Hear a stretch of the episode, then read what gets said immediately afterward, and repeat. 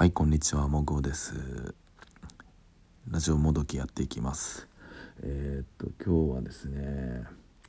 というか昨日ですね、えーっと、とある忘年会、まあ今年最後の忘年会に行ってきまして、えー、1軒、2軒、3軒とお酒飲んで朝帰ってきました。はい。いや、久々に眠かったね。意外とねこれね多分ね二日酔いのねこの感じではないんですよねこれ。多分すごい眠くてぼーっとしてる感じですね。でなんか結局ね昼寝しようと思って結局昼寝せずにスマ、ね、プロスピースやったりとかしあのスマートフォンでツイッター見たりとかえーっとラジオ聞いたりとかしてましたね。だからね寝てしまうとまたね生活リズム終わってしまうなと思ってね。ちょっと寝ないようにしてました。うんちょっとうんその方がいいかなと思って。眠くなったら夜寝ればいいんだよ。ああというわけでねまあね今日も懲りずに年末年始マラソンの企画にのっとってラジオを撮ろうとしたんで撮ろうと思ったんですけどね。他に喋りたいこといっぱいありすぎるんでもうとっとと年末年始マラソンのことをね終わらせてしまおうかと思いますね。ひどいな。なんだよ。うんね。年末年始マラソンねそうですね。なんでしょうね。今年のうちに言っておきたいことですよね。うん。そうだな。なんか今年のうちに言っておきたいこととかすごいあなんだろうありきたりなことがパッと浮かぶ中でこれちょっとテーマに沿ってる話なのかわからないですけど今年に限らずまあこれは何でしょう。自分自身で身を守るために絶対必要なことだって思ってることが一個あってですね。やっぱり人と会話する時はね聞き上手になる努力を絶対した方がいいなっていう話が、まあ、これはもうこの話はちょっとしておきたかったんで今年中にね、うん、しておきたかったんでその話をしていて聞きたいなと思います。まあそうなんですよ。ラジオで一人ずっと喋ってるのにもかかわらず聞き上手にになれみたいな聞き上手であれみたいな話をするのもなんかねおかしな話ですけどでねそれなんでそう思ったのかって言いますと改めてというかねちょちょっとね一度今年のじゃね12月入ってからだよな多分あの出来事っていうのは。でちょヨッピーさんがねその新宿御苑のねバーであの一日店長をされてましてねその時。であフリーライターのヨッピーさんが。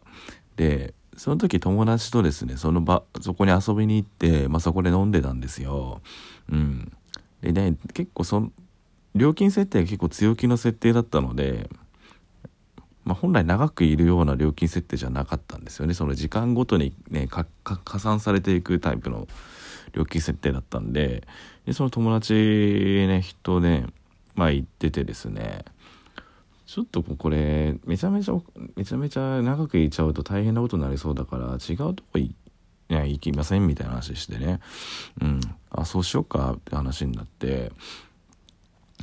でまあお会計して出ようとしたんですけどまあ今思うとマジで2人で行っときゃよかったんだけど、うん、でそのね一緒にいた友人のさじゃあ M, M さんと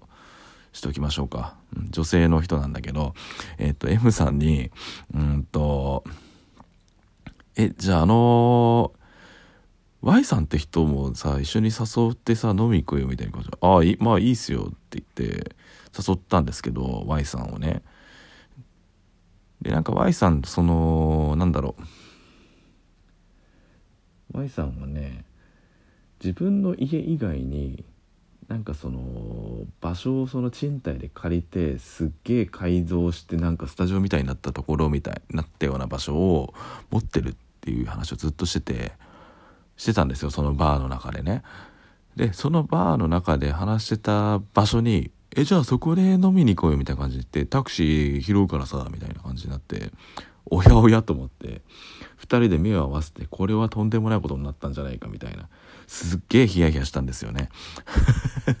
そうヒヤヒヤして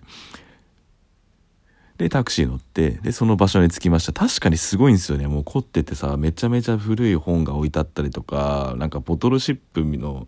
瓶の中に瓶のボトルシップが入ってるなんか置物とか置いてあったりとかもうほんとテレビのインタビューとか CM とかで使えるようなほんとスタジオみたいな空間がそこにはあって、まあ、めちゃめちゃ圧巻的だったんですよね。でもここに来て何すんのって思うったのがちょっと俺思ったんですけどでもなんかそのスペースの中にある冷蔵庫にの、ね、お酒があったんでそれをちょっと飲みながら1時間ぐらいお話ししてたんですけどうん。そうですね。まあその時にねやっぱり知らない人と話す時ってねその自分のこと喋りたい気持ちってどうしても出てきたりするしがちですけれどもでせっかくその人がねあの僕ら2人を M さんと、えモグをねモグオと M って一緒やんな。イニシャル。いやそんなのどうでもいいわ。でそうそれそれであの招いてもらったんでねまあ普通にその人そうその人のま、あのお招きいただいた人の話をねずっと聞いていくのが普通に考えて筋だったんでもう,、うん、もう2人でね質問しながらねここはどうやってこういうどれぐらいの時間かけてこういうスペースを作ったんですかとかもう賃貸俺も賃貸と思えなかったんですよね。だって賃貸であそこまでがっつり変えてしまうのって難しいなと思ってそのいきさつを聞いたりとかね。なんかすごいね興味深い話たくさん聞けてよかったんですけど結果的にねタクシーですれてかれた時にどんなどうなってしまうんだっていうのはすごい思っててね、めちゃめちゃビクビクしたんですけどでそこでなんかさ出しゃばあの出しゃばった気持ち出してさわーって意見言ってしまうとねもう相手の庭そう知らないとこにさタクタクシー使ってなんか連れてかれてさあの知らないフィールドでさもう相手の相手を怒らせてしまったらとんでもない目に遭うわけですよね。何が起こるかわからないじゃないですか。もうさまあその人のことを全く信頼してないわけじゃないけどもしかしたらさなんか後ろにさバールのようなものが置いてあってさね戦う羽目になるとかねそういうことも考えられるじゃないですかリスクとしてねあの自動車の運転するそのかもしれない運転とはとみたいにさやっぱりこういうことがあったら何が起こるかもしれないっていうことをやっぱ考えてしまうんですよね。あのあのいろんなとこに行ってるとさリスクじゃないけど。それをかんなんかそれをねその一緒にいたね M さんとね目で合図しながらうんここはこの人の話単純に面白いから聞こうみたいな感じの意思疎通ができてたと思ってるんですよ。今これ聞いてくれてるか分かんないけどさ。そうしててそうだからやっぱ話上手になるって大事っすね。じゃない。や俺今すごい逆なこと言ったよね。聞き上手ですよ。でも聞き上手になると話上手になるっていうのは絶対あると思うんですよね。その逆は分からないけど。うん。なのでまあ本当に人の話を聞いて、うん、もういろんな話聞いて、まあ面白いなと思って、まあそろそろ時間なんで帰りますっつって、まあ帰ったんですよ。まあほっとしましたよね、正直ね。うん。何かね、さすがにそういう知らん、まあいきなりね、人のね、借りてる家に行くのってちょっと嫌、じゃないですか、普通に。怖いじゃん、こうねで。もねだその M さんめちゃめちゃ多分あれだよその Y さんを誘ったことをね、最初は後悔してたと思うすごい最初はねうんやばいやばいごめんねもぐおさんみたいな感じになってたと思うマジでまあでも結果的になんか面白いも見れたからよかったですよね。しかも別に普通に楽しかったしね。うん。まあその家出た後すげえもうねクソ寒いのに冷や汗出た感じ感覚でしたね本当あの時は。なのでまあまとめてしまうとねもうそうですね聞き上手になった方がいいです皆さん。もう人の話は聞いた方がいいちゃんと。ねそう。聞き上手のくせにえっ、ー、とラジオでクソピチャピチャ喋って喋ってますけどやっぱり話は聞いた方がいいですね結構。ね僕ねすぐぼーっとしちゃうとね、まあ、結構聞き人の話すごい聞きながら喋ったりするのすごい好きなんですけど基本的には。ただねもう一瞬でもね隙があるとぼーっとしてしまう性格をしてますんで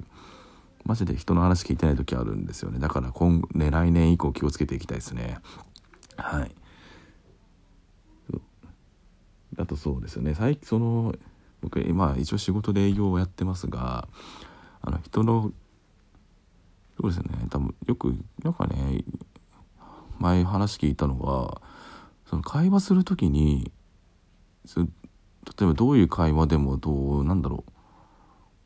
それなんて返していいかわからないっていうね方もねいらっしゃるんですけどそんなこと考えないで人の話聞いて興味持てるか持てないか判断すればいいと思うんですよねマジで。うん、であとその聞いてる時に前のめりになるとかね。そう姿勢を正して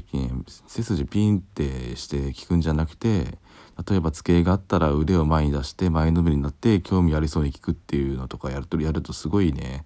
気分が良くなります僕。それわざとやってると思っても俺僕が話してても今日めちゃめちゃ気分良くなるんでね、うん、やった方がいいですよ。どこどの目線で喋ってんねんほんと。はい。まあ最後に言っておきたかったことはそうですね。あの聞き上手になろうって徹したら結構ね、うん、もしかしたら危機的状況だったかもしれないことをえーと友人と回避できたって話をしたかったです。はい、うん、人の話をたくさん聞くのが楽しいっすよ。自分で話すのも楽しいけど自分で話したかったらこうやってラジオ撮ればいいんだから。ああこれお後がよろしいですね。はいこれで終わりにします。じゃあ、えーと、今今日はこの辺りで失礼します。もしかしたら今日もう一回喋っちゃうかもしんないですけど喋りたいことがあるんで。はい。では、えー、さようなら。